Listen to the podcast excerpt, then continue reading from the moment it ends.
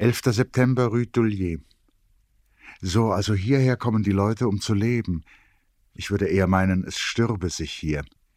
Ich bin ausgewesen, ich habe gesehen Hospitäler.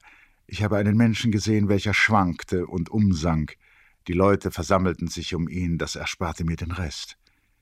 Ich habe eine schwangere Frau gesehen, sie schob sich schwer an einer hohen, warmen Mauer entlang, nach der sie manchmal tastete, wie um sich zu überzeugen, ob sie noch da sei.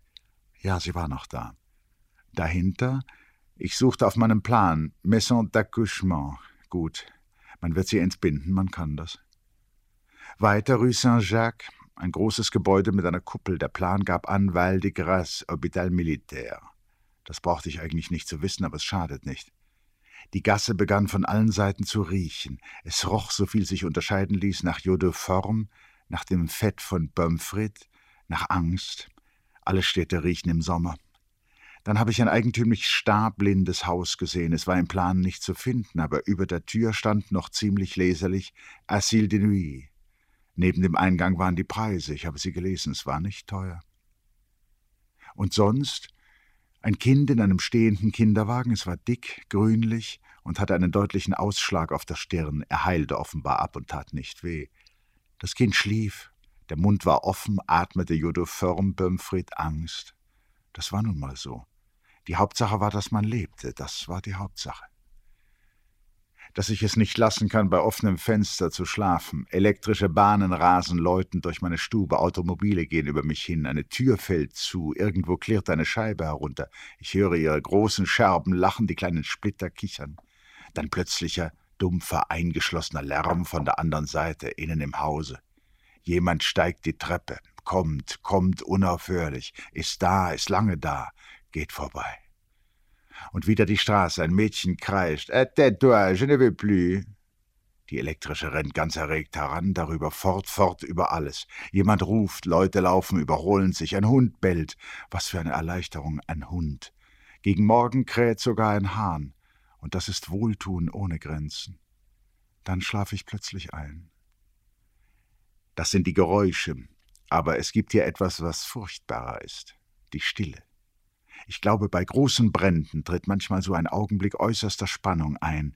Die Wasserstrahlen fallen ab, die Feuerwehrleute klettern nicht mehr, niemand rührt sich. Lautlos schiebt sich ein schwarzes Gesimse vor, oben, und eine hohe Mauer, hinter welcher das Feuer auffährt, neigt sich lautlos. Alles steht und wartet, mit hochgeschobenen Schultern, die Gesichter über die Augen zusammengezogen auf den schrecklichen Schlag. So ist hier die Stille. Ich lerne sehen, ja, ich fange an, es geht noch schlecht, aber ich will meine Zeit ausnutzen. Dass es mir zum Beispiel niemals zum Bewusstsein gekommen ist, wie viel Gesichter es gibt. Es gibt eine Menge Menschen, aber noch viel mehr Gesichter, denn jeder hat mehrere. Da sind Leute, die tragen ein Gesicht jahrelang. Natürlich nutzt es sich ab, es wird schmutzig, es bricht in den Falten, es weitet sich aus wie Handschuhe, die man auf der Reise getragen hat. Das sind sparsame, einfache Leute, sie wechseln es nicht, sie lassen es nicht einmal reinigen, es sei gut genug, behaupten sie, und wer kann ihnen das Gegenteil nachweisen?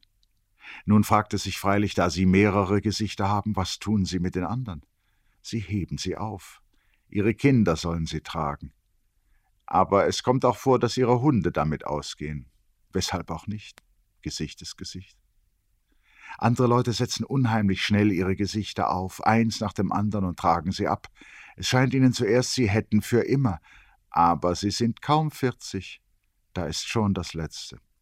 Das hat natürlich seine Tragik.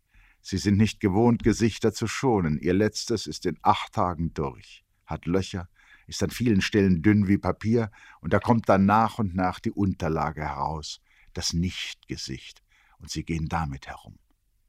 Aber die Frau, die Frau, sie war ganz in sich hineingefallen, vornüber in ihre Hände. Es war an der Ecke Rue Notre-Dame des Champs. Ich fing an, leise zu gehen, so wie ich sie gesehen hatte. Wenn arme Leute nachdenken, soll man sie nicht stören. Vielleicht fällt es ihnen doch ein. Die Straße war zu leer, ihre Leere langweilte sich und zog mir den Schritt unter den Füßen weg und klappte mit ihm herum, drüben und da, wie mit einem Holzschuh. Die Frau erschrak und hob sich aus sich ab, zu schnell, zu heftig, so dass das Gesicht in den zwei Händen blieb. Ich konnte es darin liegen sehen, seine hohle Form. Es kostete mich unbeschreibliche Anstrengung, bei diesen Händen zu bleiben und nicht zu schauen, was sich aus ihnen abgerissen hatte. Mir graute ein Gesicht von innen zu sehen, aber ich fürchtete mich doch noch viel mehr vor dem bloßen wunden Kopf ohne Gesicht. Ich fürchte mich. Gegen die Furcht muss man etwas tun, wenn man sie einmal hat. Es wäre sehr hässlich, hier krank zu werden, und fiel es jemandem ein, mich ins Hotel Dieu zu schaffen, so würde ich dort gewiss sterben.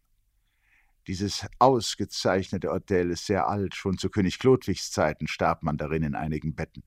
Jetzt wird in 559 Betten gestorben natürlich fabrikmäßig. Bei so enormer Produktion ist der einzelne Tod nicht so gut ausgeführt, aber darauf kommt es auch nicht an. Die Masse macht es. Wer gibt heute noch etwas für einen gut ausgearbeiteten Tod? Niemand. Sogar die Reichen, die es sich doch leisten könnten, ausführlich zu sterben, fangen an, nachlässig und gleichgültig zu werden. Der Wunsch, einen eigenen Tod zu haben, wird immer seltener. Eine Weile noch, und er wird ebenso selten sein wie ein eigenes Leben. Gott, das ist alles da, man kommt, man findet ein Leben fertig, man hat es nur anzuziehen. Man will gehen oder man ist dazu gezwungen, nun, keine Anstrengung. Voilà votre mort, Monsieur. Man stirbt, wie es gerade kommt. Man stirbt den Tod, der zu der Krankheit gehört, die man hat. Denn seit man alle Krankheiten kennt, weiß man auch, dass die verschiedenen letalen Abschlüsse zu den Krankheiten gehören und nicht zu den Menschen. Und der Kranke hat sozusagen nichts zu tun. In den Sanatorien wo er so gern und mit so viel Dankbarkeit gegen Ärzte und Schwestern gestorben wird, stirbt man einen von den an der Anstalt angestellten Toten, das wird gerne gesehen. Wenn man aber zu Hause stirbt, ist es natürlich, jenen höflichen Tod der guten Kreise zu wählen, mit dem gleichsam das Begräbnis erster Klasse schon anfängt und die ganze Folge seiner wunderschönen Gebräuche. Da stehen dann die Armen vor so einem Haus und sehen sich satt. Ihr Tod ist natürlich banal, ohne alle Umstände. Sie sind froh, wenn Sie einen finden, der ungefähr passt. Zu weit darf er sein, man wächst immer noch ein bisschen. Nur wenn er nicht zugeht über der Brust oder wirkt, dann hat es seine Not. Wenn ich nach Hause denke, wo nun niemand mehr ist, dann glaube ich, das muss früher anders gewesen sein. Früher wusste man, oder vielleicht man ahnte es, dass man den Tod in sich hatte wie die Frucht den Kern. Die Kinder hatten einen kleinen in sich und die Erwachsenen einen großen. Die Frauen hatten ihn im Schoß und die Männer in der Brust. Den hatte man. Und das gab einem eine eigentümliche Würde und einen stillen Stolz. Meinem Großvater noch, dem alten Kammerherrn Brigge, sah man es an, dass er einen Tod in sich trug. Und was war das für einer? Zwei Monate lang und so laut, dass man ihn hörte bis aufs Vorwerk hinaus. Das lange alte Herrenhaus war zu klein für diesen Tod. Es schien, als müsste man Flügel anbauen, denn der Körper des Kammerherrn wurde immer größer, und er wollte fortwährend aus einem Raum in den anderen getragen sein, und geriet in fürchterlichen Zorn, wenn der Tag noch nicht zu Ende war, und es gab kein Zimmer mehr, in dem er nicht schon gelegen hatte. Dann ging es mit dem ganzen Zuge von Dienern, Jungfern und Hunden, die er immer um sich hatte, die Treppe hinauf und unter Vorantritt des Haushofmeisters in seiner hochseligen Mutter Sterbezimmer, das Ganze dem Zustande, in dem sie es vor 23 Jahren verlassen hatte, erhalten worden war und das sonst nie jemand betreten durfte. Jetzt brach die ganze Meute dort ein. Die Vorhänge wurden zurückgezogen, und das robuste Licht eines Sommernachmittags untersuchte all die scheuen, erschrockenen Gegenstände und drehte sich ungeschickt um in den aufgerissenen Spiegeln, und die Leute machten es ebenso. Es gab da Zofen, die vor Neugierde nicht wussten, wo ihre Hände sich gerade aufhielten, junge Bediente, die alles anglotzten, und ältere Dienstleute, die herumgingen und sich zu erinnern suchten, was man ihnen von diesem verschlossenen Zimmer, in dem sie sich nun glücklich befanden, alles erzählt hatte. Vor allem aber schien den Hunden der Aufenthalt in einem Raum, wo alle Dinge rochen, ungemein anregend. Die großen, schmalen russischen Windhunde liefen beschäftigt hinter den Lehnstühlen hin und her, und ein stichelhaariger, mürrisch aussehender Hühnerhund rieb seinen Rücken an der Kante eines goldbeinigen Tisches, auf dessen gemalter Platte die Sävetassen zitterten. Ja, es war für diese geistesabwesenden, verschlafenen Dinge eine schreckliche Zeit. Es passierte, dass aus Büchern, die irgendeine hastige Hand ungeschickt geöffnet hatte, Rosenblätter heraustaumelten, die zertreten wurden. Kleine, schwächliche Gegenstände wurden ergriffen und, nachdem sie sofort zerbrochen waren, schnell wieder hingelegt. Manches Verbogene auch unter Vorhänge gesteckt oder gar hinter das goldene Netz des Kamingitters geworfen. Und von Zeit zu Zeit fiel etwas, viel verhüllt auf Teppich, viel hell auf das harte Parkett, aber es zerschlug da und dort, zersprang scharf oder brach fast lautlos auf, denn diese Dinge, verwöhnt wie sie waren, vertrugen keinerlei Fall. Und wäre es jemandem eingefallen zu fragen, was die Ursache von alledem sei, was über dieses ängstlich gehütete Zimmer alles Untergangsfülle herabgerufen habe, so hätte es nur eine Antwort gegeben. Der Tod. Der Tod des Kammerherrn Christoph Detlef Brigge auf Ulsgard denn dieser lag, groß über seine dunkelblaue Uniform hinausquellend, mitten auf dem Fußboden und rührte sich nicht. In seinem großen, fremden, niemandem mehr bekannten Gesicht waren die Augen zugefallen, er sah nicht, was geschah. Man hatte zuerst versucht, ihn auf das Bett zu legen, aber er hatte sich dagegen gewehrt, denn er hasste Betten seit jenen ersten Nächten, in denen seine Krankheit gewachsen war.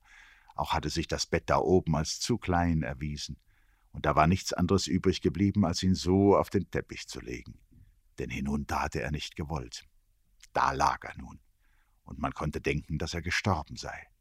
Die Hunde hatten sich, da es langsam zu dämmern begann, einer nach dem anderen durch die Türspalte gezogen.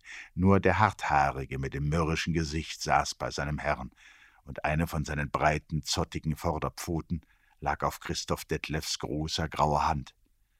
Auch von der Dienerschaft standen jetzt die meisten draußen in dem weißen Gang, der heller war als das Zimmer. Die aber, welche noch drinnen geblieben waren, sahen manchmal heimlich nach dem großen, dunkelnden Haufen in der Mitte, und sie wünschten, dass das nichts mehr wäre als ein großer Anzug über einem verdorbenen Ding. Aber es war noch etwas. Es war eine Stimme, die Stimme, die noch vor sieben Wochen niemand gekannt hatte. Denn es war nicht die Stimme des Kammerherrn, nicht Christoph Detlef war es, welchem diese Stimme gehörte, es war Christoph Detlefs Tod.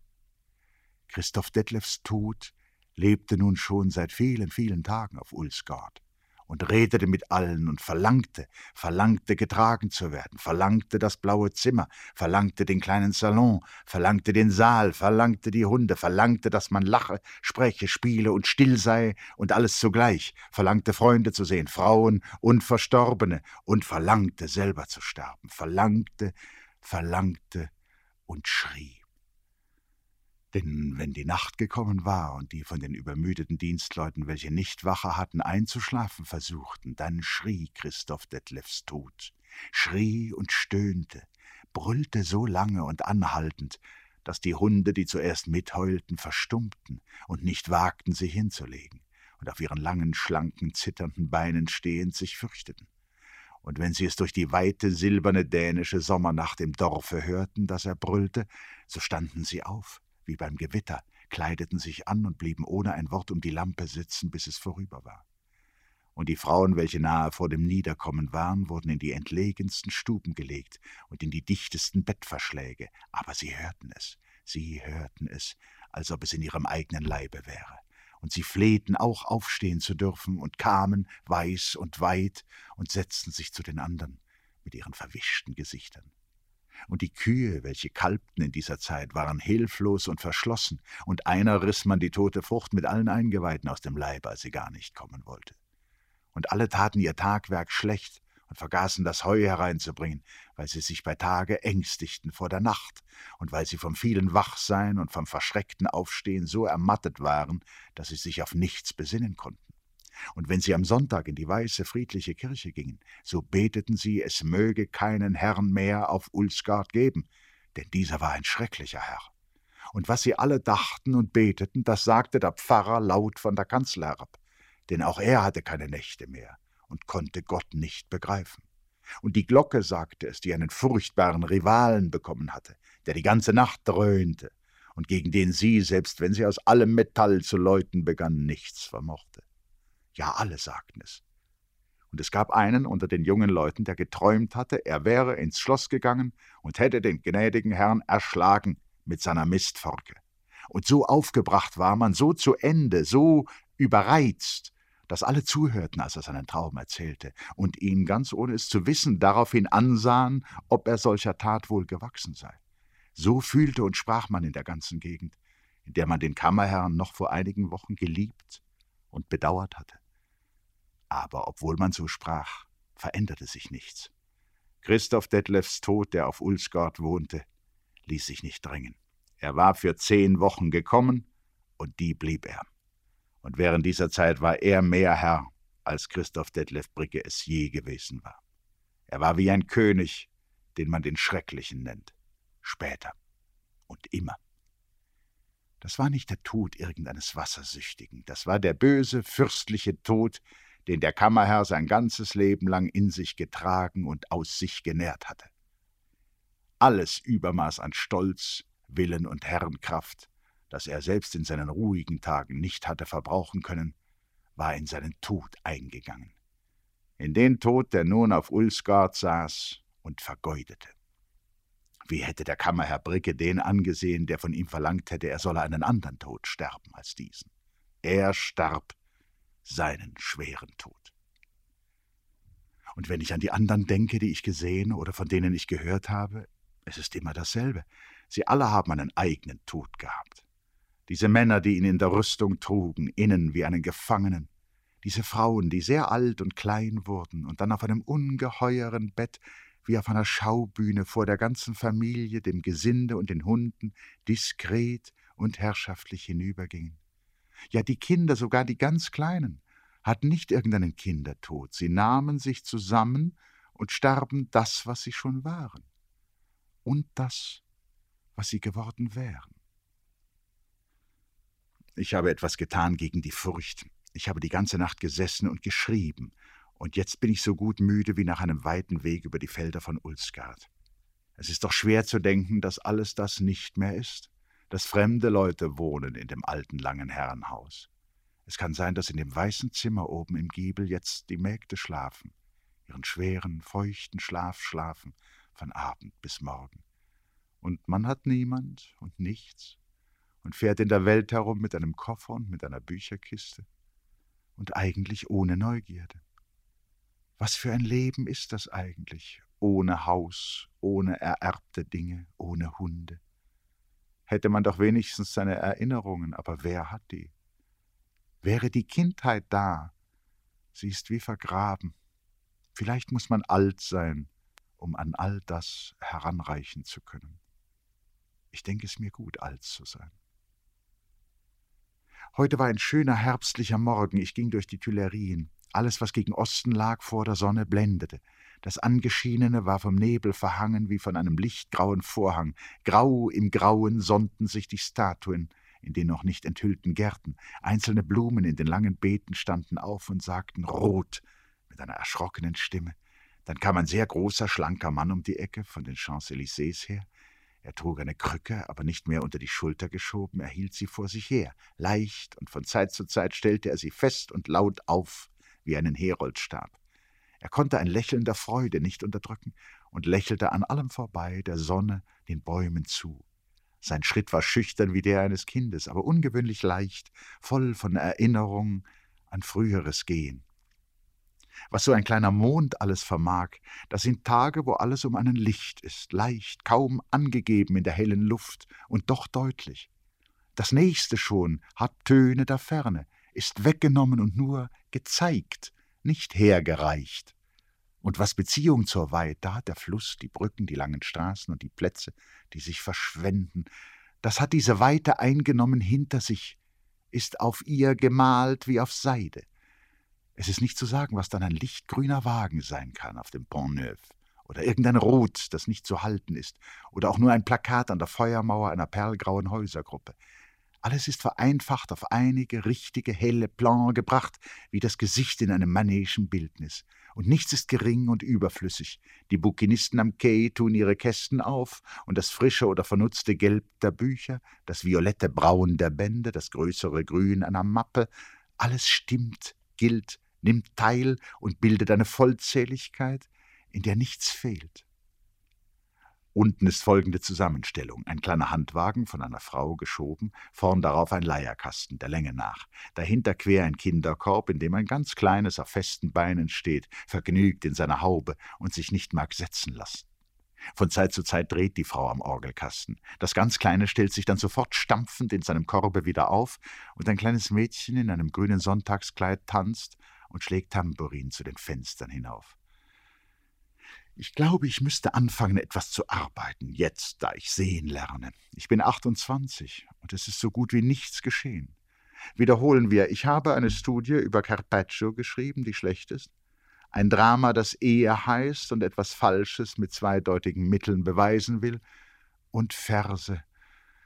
Ach, aber mit Versen ist so wenig getan, wenn man sie früh schreibt. Man sollte warten damit und Sinn und Süßigkeit sammeln ein ganzes Leben lang. Und ein langes womöglich. Und dann, ganz zum Schluss, vielleicht könnte man dann zehn Zeilen schreiben, die gut sind. Denn Verse sind nicht, wie die Leute meinen, Gefühle, die hat man früh genug. Es sind Erfahrungen. Um eines Verses willen muss man viele Städte sehen, Menschen und Dinge. Man muss die Tiere kennen, man muss fühlen, wie die Vögel fliegen und die Gebärde wissen, mit welcher die kleinen Blumen sich auftun am Morgen. Man muss zurückdenken können an Wege in unbekannten Gegenden, an unerwartete Begegnungen und an Abschiede, die man lange kommen sah an Kindheitstage, die noch unaufgeklärt sind, an die Eltern, die man kränken musste, wenn sie einem eine Freude brachten und man begriff sie nicht. Es war eine Freude für einen anderen. An Kinderkrankheiten, die so seltsam anheben mit so vielen tiefen und schweren Verwandlungen, an Tage in stillen, verhaltenen Stuben und an Morgen am Meer, an das Meer überhaupt, an Meere, an Reisenächte, die hoch dahin rauschten und mit allen Sternen flogen, und es ist noch nicht genug, wenn man an alles das denken darf. Man muss Erinnerungen haben an viele Liebesnächte, von denen keine der anderen glich, an Schreie von Kreisenden und an leichte, weiße, schlafende Wöchnerinnen, die sich schließen. Aber auch bei Sterbenden muss man gewesen sein, muss bei Toten gesessen haben in der Stube mit dem offenen Fenster und den stoßweisen Geräuschen. Und es genügt auch noch nicht, dass man Erinnerungen hat, man muss sie vergessen können wenn es viele sind. Und man muss die große Geduld haben zu warten, dass sie wiederkommen. Denn die Erinnerungen selbst sind es noch nicht. Erst wenn sie Blut werden in uns, Blick und Gebärde, namenlos und nicht mehr zu unterscheiden von uns selbst, erst dann kann es geschehen, dass in einer sehr seltenen Stunde das erste Wort eines Verses aufsteht in ihrer Mitte und aus ihnen ausgeht. Alle meine Verse aber sind anders entstanden, also sind es keine. Und als ich mein Drama schrieb, wie irrte ich da? War ich ein Nachahmer und Narr, dass ich eines Dritten bedurfte, um von dem Schicksal zweier Menschen zu erzählen, die es einander schwer machten? Wie leicht ich in die Falle fiel. Und ich hätte doch wissen müssen, dass dieser Dritte, der durch alle Leben und Literaturen geht, dieses Gespenst eines Dritten, der nie gewesen ist, keine Bedeutung hat, dass man ihn leugnen muss. Er gehört zu den Vorwänden der Natur, welche immer bemüht ist, von ihren tiefsten Geheimnissen die Aufmerksamkeit der Menschen abzulenken. Er ist der Wandschirm, hinter dem ein Drama sich abspielt. Er ist der Lärm am Eingang zu der stimmlosen Stille eines wirklichen Konfliktes. Man möchte meinen, es wäre allen bisher zu schwer gewesen, von den Zweien zu reden, um die es sich handelt. Der Dritte, gerade weil er so unwirklich ist, ist das Leichte der Aufgabe. Ihn konnten sie alle. Gleich am Anfang ihrer Dramen merkt man die Ungeduld, zu dem Dritten zu kommen. Sie können ihn kaum erwarten. So wie er da ist, ist alles gut. Aber wie langweilig, wenn er sich verspätet. Es kann rein nichts geschehen ohne ihn. Alles steht, stockt, wartet. Es ist lächerlich, ich sitze hier in meiner kleinen Stube, ich, Brigge, der 28 Jahre alt geworden ist und von dem niemand weiß. Ich sitze hier und bin nichts. Und dennoch, dieses Nichts fängt an zu denken und denkt fünf Treppen hoch an einem grauen Pariser Nachmittag diesen Gedanken. Ist es möglich, denkt es, dass man noch nichts Wirkliches und Wichtiges gesehen, erkannt und gesagt hat? Ist es möglich, dass man Jahrtausende Zeit gehabt hat, zu schauen, nachzudenken und aufzuzeichnen, und dass man die Jahrtausende hat vergehen lassen, wie eine Schulpause, in der man sein Butterbrot isst und einen Apfel? Ja, es ist möglich. Ist es möglich, dass man trotz Erfindungen und Fortschritten, trotz Kultur, Religion und Weltweisheit an der Oberfläche des Lebens geblieben ist? Ist es möglich, dass man sogar diese Oberfläche, die doch immerhin etwas gewesen wäre, mit einem unglaublich langweiligen Stoff überzogen hat, so dass sie aussieht wie die Salonmöbel in den Sommerferien? Ja, es ist möglich. Ist es möglich, dass die ganze Weltgeschichte missverstanden worden ist? Ist es möglich, dass die Vergangenheit falsch ist, weil man immer von ihren Massen gesprochen hat, gerade als ob man von einem Zusammenlauf vieler Menschen erzählte, statt von dem einen zu sagen, um den sie herumstanden, weil er fremd war und starb? Ja, es ist möglich. Ist es möglich, dass man glaubte, nachholen zu müssen, was sich ereignet hat, ehe man geboren war? Ist es möglich, dass man jeden Einzelnen erinnern müsste, er sei ja aus allen früheren entstanden, wüsste es also und sollte sich nichts einreden lassen von den anderen, die anderes wüssten. Ja, es ist möglich. Ist es möglich, dass alle diese Menschen eine Vergangenheit, die nie gewesen ist, ganz genau kennen? Ist es möglich, dass alle Wirklichkeiten nichts sind für sie, dass ihr Leben abläuft, mit nichts verknüpft, wie eine Uhr in einem leeren Zimmer? Ja, es ist möglich. Ist es möglich, dass man von den Mädchen nichts weiß, die doch leben? Ist es möglich, dass man die Frauen sagt, die Kinder, die Knaben und nicht ahnt, bei aller Bildung nicht ahnt, dass diese Worte längst keine Mehrzahl mehr haben, sondern nur unzählige Einzahlen? Ja, es ist möglich. Ist es möglich, dass es Leute gibt, welche Gott sagen, und meinen, das wäre etwas Gemeinsames? Und sie nur zwei Schulkinder. Es kauft sich der eine ein Messer und sein Nachbar kauft sich ein ganz gleiches am selben Tag. Und sie zeigen einander nach einer Woche die beiden Messer und es ergibt sich, dass sie sich nur noch ganz entfernt ähnlich sehen. So verschieden haben sie sich in verschiedenen Händen entwickelt. Ja, sagt es einen Mutter dazu, wenn ihr auch gleich immer alles abnutzen müsst. Ach so. Ist es möglich zu glauben, man könne einen Gott haben, ohne ihn zu gebrauchen? Ja, es ist möglich. Wenn aber dieses alles möglich ist, auch nur einen Schein von Möglichkeit hat, dann muss ja um alles in der Welt etwas geschehen. Der nächstbeste, der, welcher diesen beunruhigenden Gedanken gehabt hat, muss anfangen, etwas von dem Versäumten zu tun, wenn es auch nur irgendeiner ist, durchaus nicht der geeignetste, es ist eben kein anderer da. Dieser junge, belanglose Ausländer Brigge wird sich fünf Treppen hoch hinsetzen müssen und schreiben Tag und Nacht. Ja, er wird schreiben müssen. Das wird das Ende sein. Zwölf Jahre oder höchstens dreizehn muss ich damals gewesen sein. Mein Vater hatte mich nach Urnekloster mitgenommen, ich weiß nicht, was ihn veranlasste, seinen Schwiegervater aufzusuchen. Die beiden Männer hatten sich jahrelang seit dem Tode meiner Mutter nicht gesehen, und mein Vater selbst war noch nie in dem alten Schlosse gewesen, in welches der Graf Brahe sich erst spät zurückgezogen hatte. Ich habe das merkwürdige Haus später nie wiedergesehen, das, als mein Großvater starb, in fremde Hände kam. So wie ich es in meiner kindlich gearbeiteten Erinnerung wiederfinde, ist es kein Gebäude, es ist ganz aufgeteilt in mir, da ein Raum, dort ein Raum und hier ein Stück Gang, das diese beiden Räume nicht verbindet, sondern für sich als Fragment aufbewahrt ist. In dieser Weise ist alles in mir verstreut, die Zimmer, die Treppen, die mit so großer Umständlichkeit sich niederließen, und andere enge, rundgebaute Stiegen, in deren Dunkel man ging wie das Blut in den Adern, die Turmzimmer, die hoch aufgehängten Balkone, die unerwarteten Altane, auf die man von einer kleinen Tür hinausgedrängt wurde, alles das ist noch in mir und wird nie aufhören, in mir zu sein. Es ist, als wäre das Bild dieses Hauses aus unendlicher Höhe in mich hineingestürzt und auf meinem Grunde zerschlagen.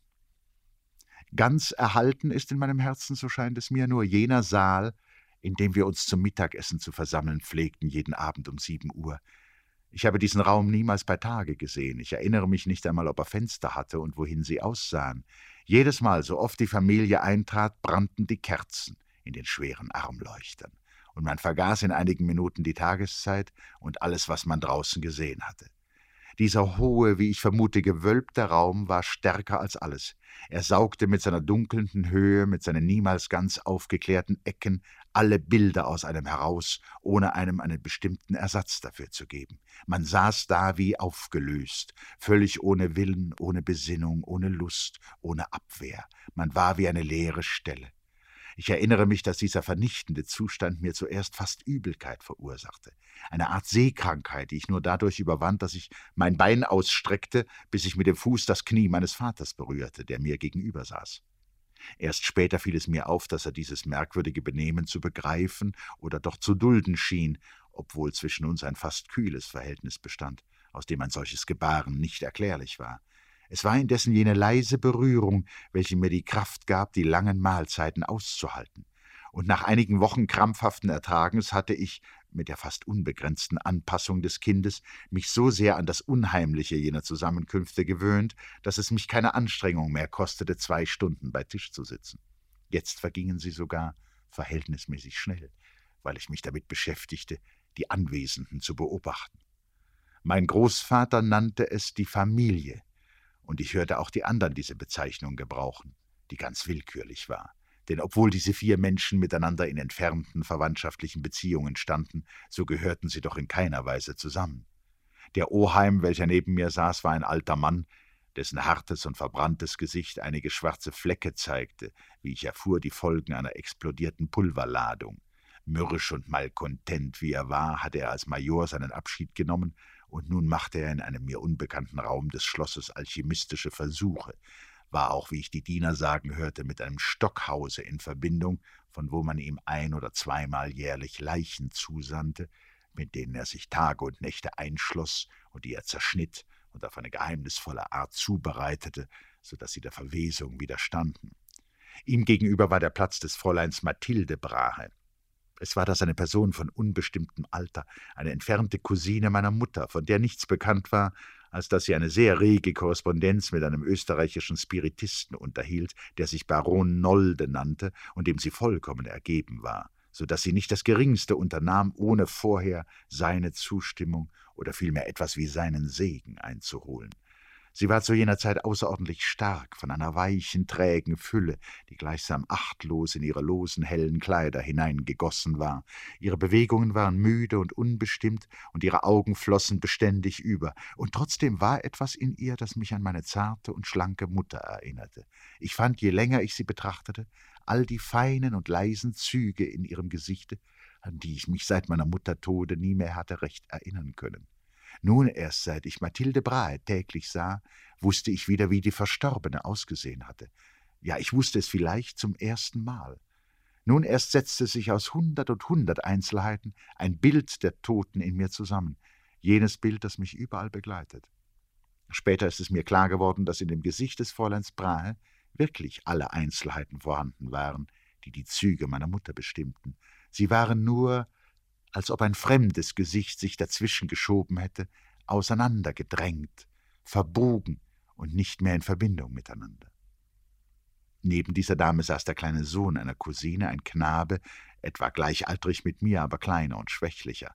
Aus einer gefältelten Krause stieg sein dünner, blasser Hals und verschwand unter einem langen Kinn.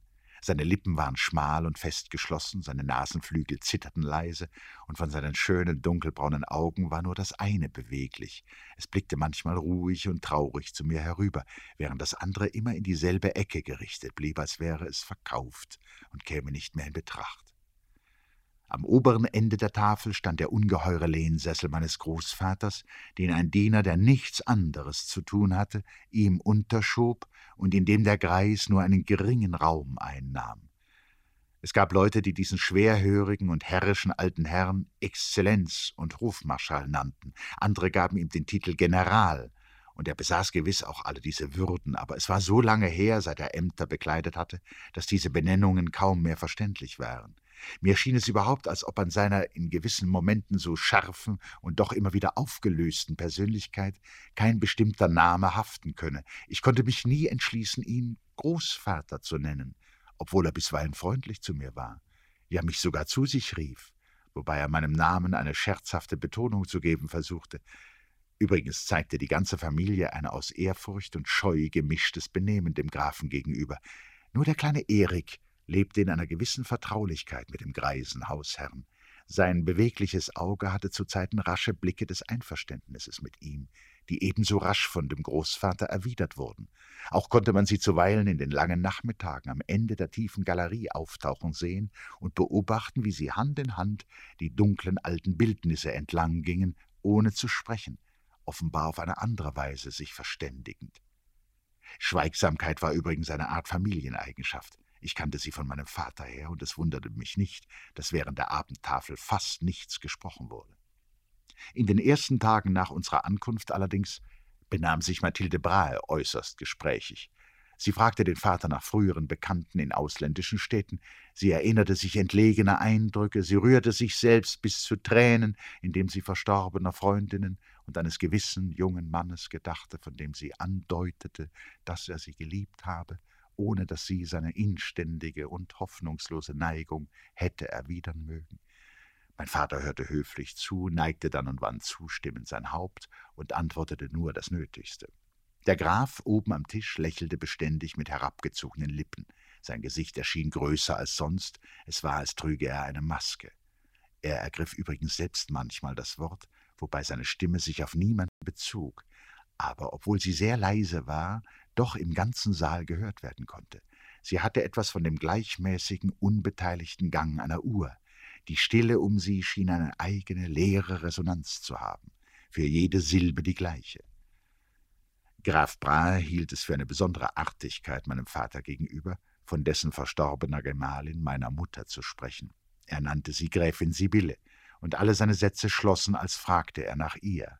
Ja, es kam mir, ich weiß nicht weshalb, vor, als handle es sich um ein ganz junges Mädchen in Weiß, das jeden Augenblick bei uns eintreten könne. In demselben Tone hörte ich ihn auch von unserer kleinen Anna Sophie reden, und als ich eines Tages nach diesem Fräulein fragte, das dem Großvater besonders lieb zu sein schien, erfuhr ich, dass er des Großkanzlers Konrad Reventlow Tochter meinte, Weiland Friedrichs des Vierten Gemahlin zur linken Hand, die seit nahezu anderthalb hundert Jahren zu Roskilde ruhte. Die Zeitfolgen spielten durchaus keine Rolle für ihn. Der Tod war ein kleiner Zwischenfall, den er vollkommen ignorierte.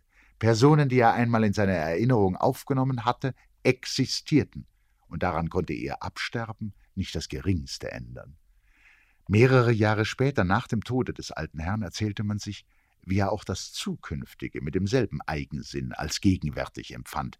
Er soll einmal einer gewissen jungen Frau von ihren Söhnen gesprochen haben, von den Reisen eines dieser Söhne insbesondere, während die junge Dame eben im dritten Monate ihrer ersten Schwangerschaft fast besinnungslos vor Entsetzen und Furcht neben dem unablässig redenden Alten saß.